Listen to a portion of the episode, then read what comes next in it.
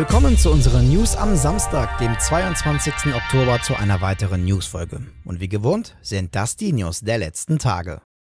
Starten wir doch mal direkt mit einem Thema, das in letzter Zeit heiß diskutiert wurde. Naja, zumindest unter Bayonetta-Fans. Angefangen hat alles mit einem Bericht von Bloomberg, in dem es um das Gehalt der ehemaligen Synchronsprecherin Helena Taylor ging. Diese behauptete nämlich, dass man ihr lediglich 4000 Dollar für die Vertonung des gesamten dritten Teils geboten hätte. In einem anderen Bericht von Bloomberg werden diese Aussagen widerlegt. Der Journalist und Brancheninsider Jason Schreier hat bei seiner Recherche mit Personen geredet, die über die Details der Verhandlungen genau Bescheid wussten. Dabei soll Taylor nicht nur 4000 Dollar für die gesamte Vertonung erhalten, sondern pro Aufnahmesession. Mit fünf eingeplanten Sessions wäre das Gehalt also bei rund 20.000 Dollar rausgekommen. Jetzt ist die Lage um die Thematik etwas ruhiger geworden. Während Publisher Nintendo weiterhin ein Mantel des Schweigens über die Vorwürfe hält, hat sich jedenfalls das Entwicklerstudio hinter Bayonetta 3 gemeldet. Platinum Games hat jetzt aber weniger etwas zu den Vorwürfen gesagt, gesagt, sondern sich lediglich zur neuen Sprecherin Jennifer Hale bekannt. Und das war auch wichtig, denn nachdem Taylor auch gegen Hale gewettert hat und meinte, sie habe nicht das Recht, sich als Stimme von Bayonetta zu bezeichnen, was nebenbei gesagt faktisch gesehen Blödsinn ist, denn Hale hat schließlich den dritten Teil vertont. Aber gut, anderes Thema. Haben sich trotzdem einige Fans daraufhin zusammengetan und haben Hale in den sozialen Netzwerken angefeindet. Diese Anfeindungen ließ Platinum Games nicht unkommentiert. Auf Twitter haben die Entwickler Entwickler erst ihre tiefste Wertschätzung für alle ausgedrückt, die die Serie erschaffen haben und auch an die Community, die die Serie unterstützt haben. Weiterhin bekennt sich Platinum Games in dem Statement aber klar für Hale und bittet die Community darum, weitere Anfeindungen gegenüber Hale zu unterlassen.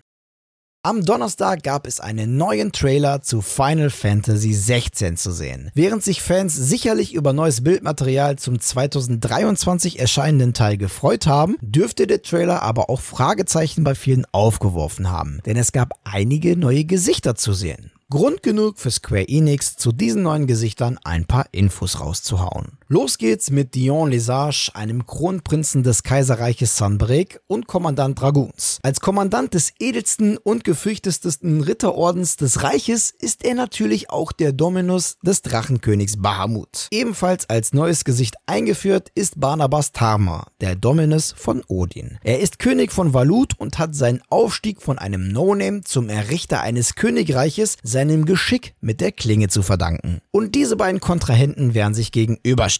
Denn während Lesage mit den Sambrick derzeit die mächtigste politische Kraft in Valistea repräsentiert, wird das Königreich Valut rund um Tamir laut offizieller Webseite mit seiner mächtigen Armee gegen seine Nachbarn vorgehen. Nicht nur Fans von Final Fantasy bekommen derzeit neue Infos zu einem neuen Ableger ihrer Reihe. Auch Star Wars Fans werden noch in diesem Jahr mit neuen Infos zu Star Wars Jedi Survivor gefüttert werden. Denn laut dem Journalisten und zuverlässigen Brancheninsider Jeff Grubb wird die vorbereitende Vermarktung des neuen Star Wars Spiels von Respawn Entertainment im Dezember losgehen. Denn laut Grubb mache das Spiel in der Entwicklung gute Fortschritte und sei auf dem besten Weg im März 2023 released zu werden. Daher werde Publisher Electronic Arts im Dezember anfangen, mehr zum neuen Teil rund um Cal zu erzählen.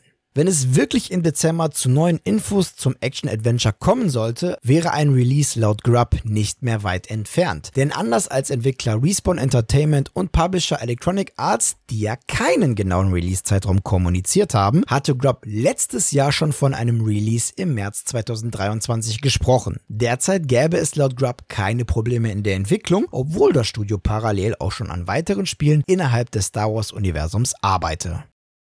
Ich kann mich noch gut an Zeiten erinnern, wo ich in dem ein oder anderen Game nach sogenannten Easter Eggs gesucht habe. Heißt so viel wie irgendwelche kleinen Überraschungen, die die Entwickler in ihr Spiel eingebaut haben, um jeden zu belohnen, der sich gern die Zeit nimmt, das Spiel genauer zu erkunden. Ja, und so ähnlich dürfte das Ganze auch aktuell bei PlayStation Plus Premium aussehen. Denn normalerweise stehen bei diesem Abo von PlayStation immer 20 Trials zum kostenlosen Testen bereit. Aber diesen Monat gibt es auch noch fünf weitere Spiele zum Testen, die aber nicht auf der offiziellen Übersichtsseite vermerkt sind. Dabei handelt es sich um die Spiele Hunting Simulator 2, MLB The Show 22, Phoenix Point, Rims Racing und Rollerdrome. Aber wie können wir diese Trails ausprobieren, wenn sie gar nicht im offiziellen Katalog gelistet sind? Ganz einfach, aber auch ein wenig umständlich. Denn wir müssen im PlayStation Store gezielt nach diesen Spielen suchen und sollten dann die Option zum Ausprobieren finden. Eigentlich ist es ja noch ein bisschen hin zu Weihnachten und Überraschungen. Aber Nintendo zieht das Thema Überraschung ein bisschen nach vorne und hat jüngst den Release der beiden Klassiker Mario Party 1 und 2 für Nintendo Switch Anfang November angekündigt. Damit sind neben The Legend of Zelda Ocarina of Time, Super Mario 64 und Operation Winback nun zwei weitere Klassiker nicht mehr ausschließlich in der N64-Ära gefangen, sondern können schon bald neu auf dem Handheld-Hybriden Helden aus Japan erlebt werden. Jüngere Zuschauer und Hörer werden sich jetzt wundern, warum ich hier von einem bzw. zwei Klassikern spreche. Fakt ist aber, dass Mario Party 1 Ende der 90er Jahre mit seinen 56 Minigames bei vielen für Spaß gesorgt hat. Egal ob groß oder klein. Kein Wunder, dass dann zur Jahrtausendwende auch pünktlich der zweite Teil auf Nintendo 64 Konsolen erschien. Mit an Bord waren eine Vielzahl an Verbesserungen, neue Karten und natürlich eine frische Auswahl an Minigames.